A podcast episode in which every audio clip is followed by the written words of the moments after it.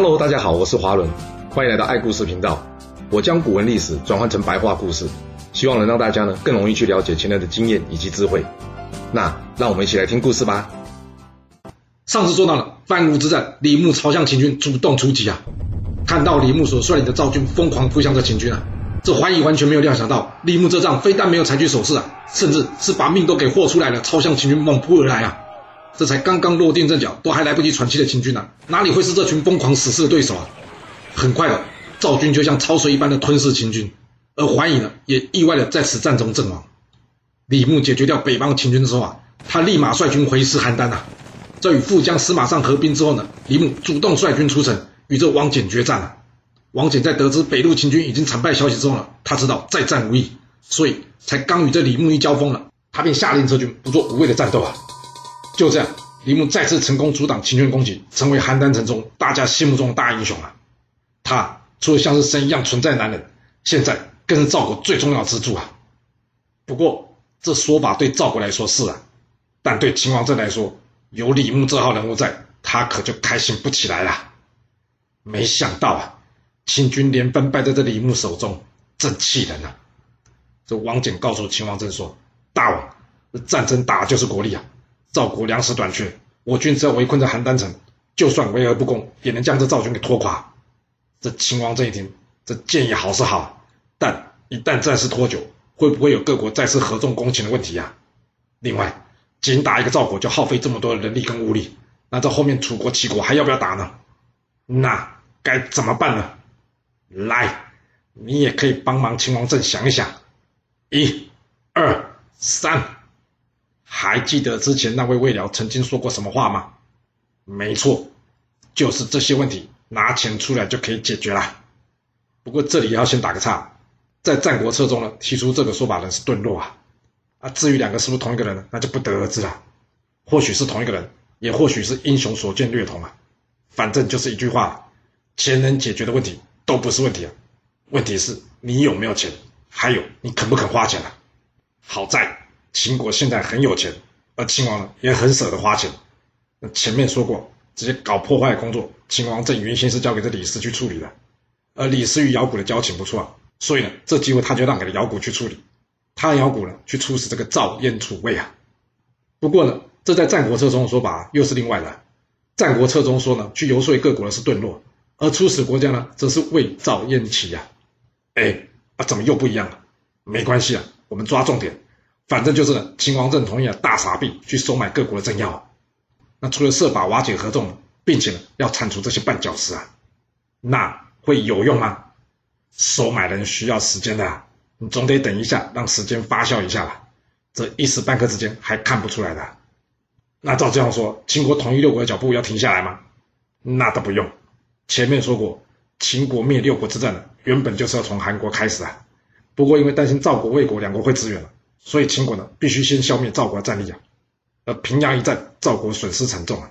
加上现在赵国缺粮，看来赵国自己现在应该是自顾不暇了。加上这赵幽灭亡也不是坏料。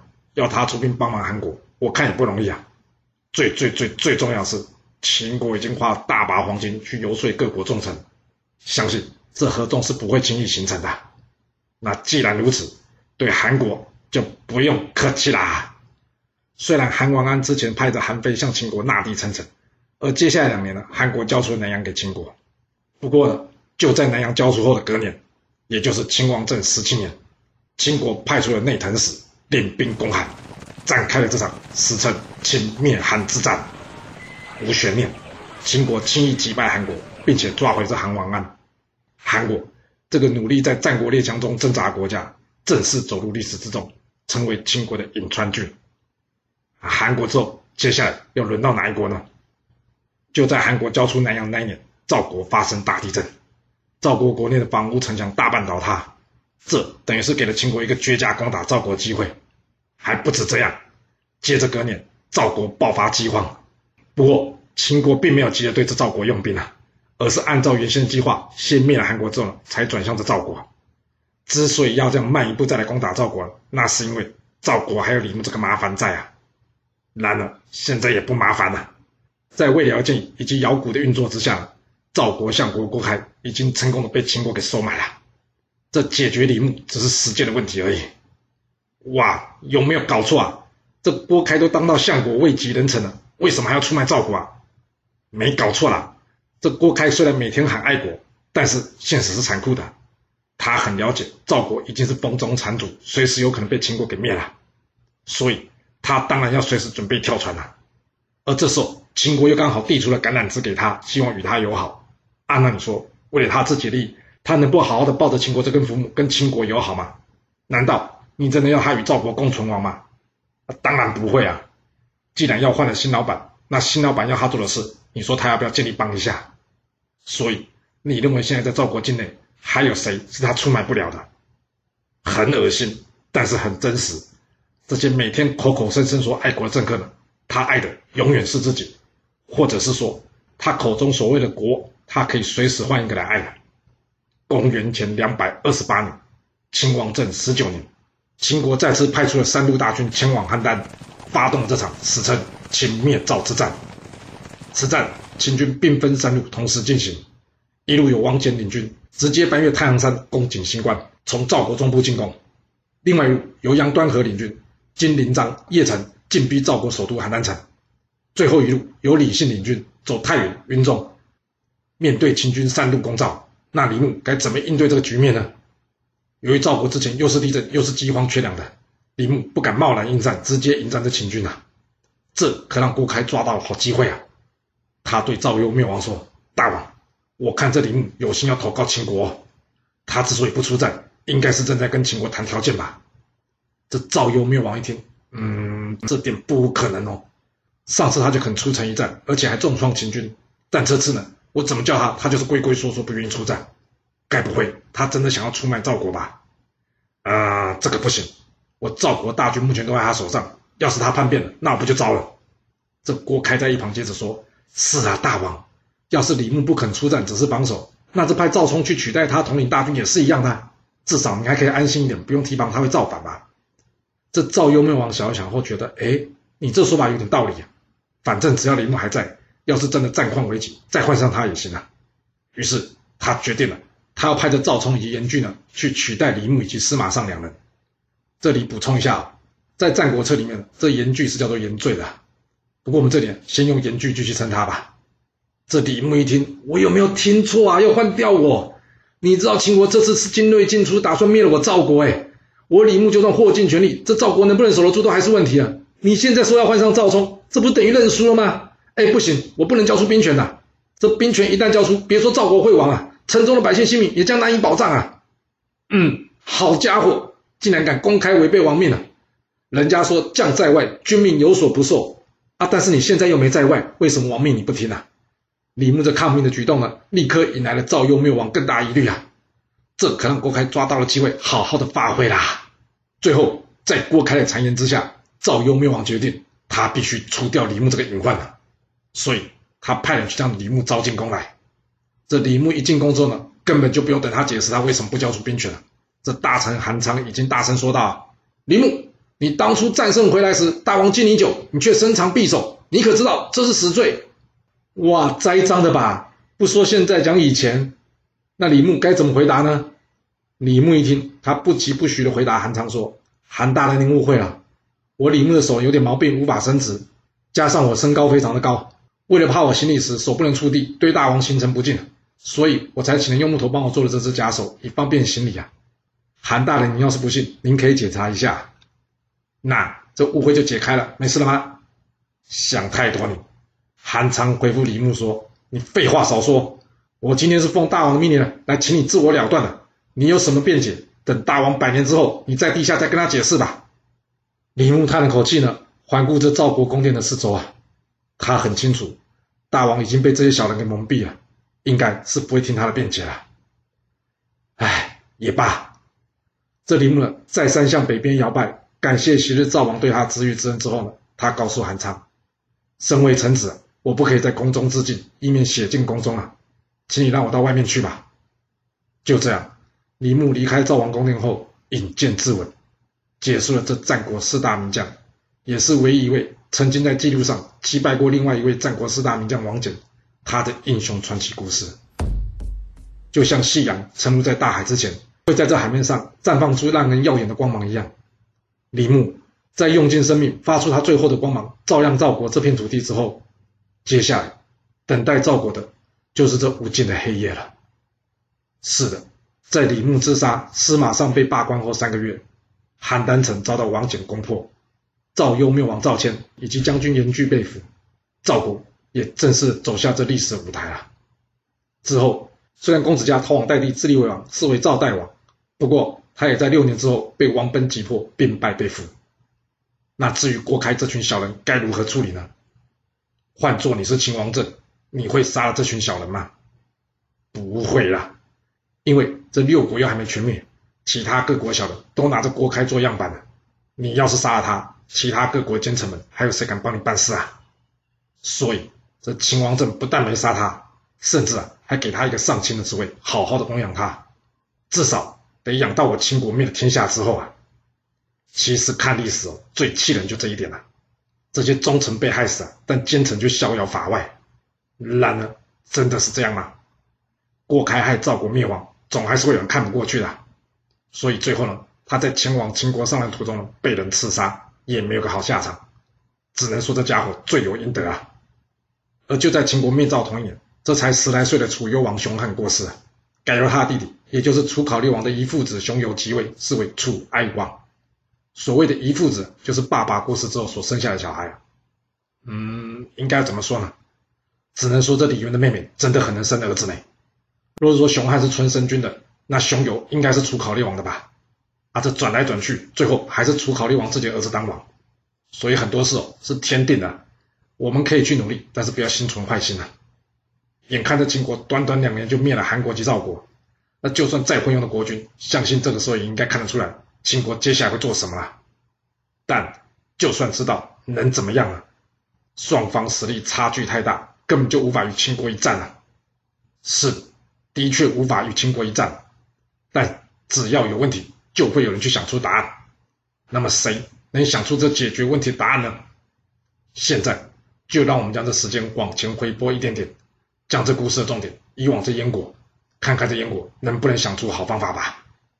还记得我们前面说蔡泽去说服这燕王喜，让他派出他儿子太子丹去这秦国做人质，以换取秦燕合作对抗赵国这件事吗？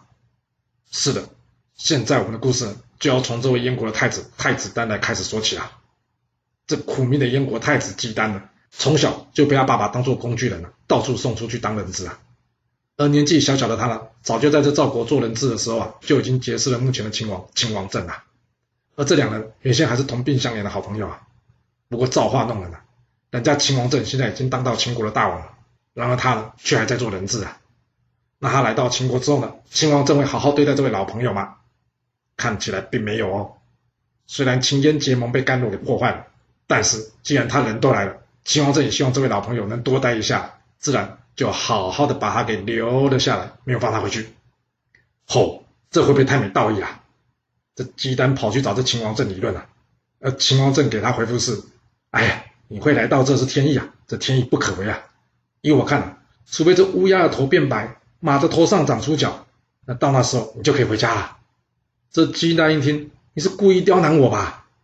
这秦王政笑了笑，他没说出来是：是啊，我就是刁难你，怎样啊？那鸡蛋见到秦王的表情之后呢，他仰天长叹啊，哎，没想到突然间之间，这乌鸦的头突然变成白色了，而马的头上也长出角来了。哇，骗人的吧？这历史谁写的啊？这鸡蛋又不是神仙，最好是能让乌鸦变白头，马会生角啦。最离谱的是下面这段了。这秦王正在看到这状况之后呢，他也只能无奈的放着鸡蛋回到燕国啊。这一点都不合逻辑好吗？第一，这宫中哪里来的乌鸦跟马啊？好了，就算有了，要是这马头上真的长出了角，那就是独角马嘞。我要是秦王，我会把这鸡蛋放在一边，然后赶紧找人先把这马给抓起来才对啊。哦，这段历史已经有够匪夷所思啊！没想到下面这段更夸张，因为按照他的记载，秦王政虽然放了这姬丹啊，但他不甘心啊，所以他在姬丹必经之路的一座桥上啊安置机关。然而呢，姬丹却顺利通过，没有触发这机关。再来。姬丹还演出了一出像孟尝君一样学鸡叫的招式，然后顺利逃出秦国，回到燕国啊！有没有这么神呐、啊？说实话，要是姬丹真的这么神哦，他一定是天选之人呐、啊！那这统一六国的应该是他，而不是别人吧？不过从结局来看，好像不是这样哎。所以哦，这段历史我们听听就好，信不信由你，反正我是不信的。而且别说我，《史记》的作者司马迁他也不信呢。那回到燕国之后，姬丹因为痛恨这秦王政啊，加上他知道秦王政有灭六国、统一天下野心啊，所以他打算要破坏这秦王政计划。那要从哪里开始呢？这姬丹去请教他老师举武啊，他直截了当跟举武说：“老师，这秦王政欺人太甚了，我想要对付秦国。”这举武一听，他回答姬丹说：“太子啊，以目前秦国的强大，他若是真有野心要往外扩张，别说我燕国了。”汉赵魏三国也抵挡不住啊！你怎么会有这个想法要去逆鳞呢？嗯，什么是逆鳞呢？逆鳞这个词呢，其实是出自《韩非子》一书。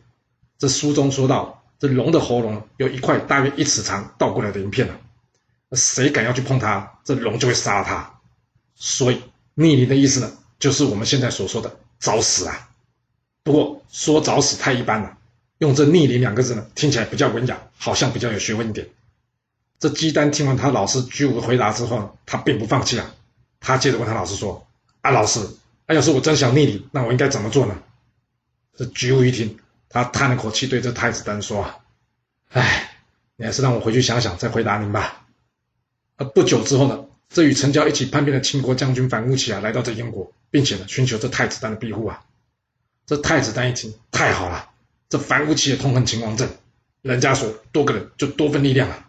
所以他二话不说，留下这反乌齐跟他组成了复仇者联盟啊。然而这个消息很快传到举武的耳里啊。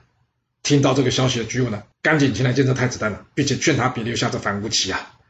他建议呢，请这樊将军呢改投到匈奴那边，这样燕国才能平安呐、毕竟燕国目前并未准备好与秦国一战，若贸然留下这反乌齐，岂不落人口实，让秦国有出兵攻打燕国理由吗？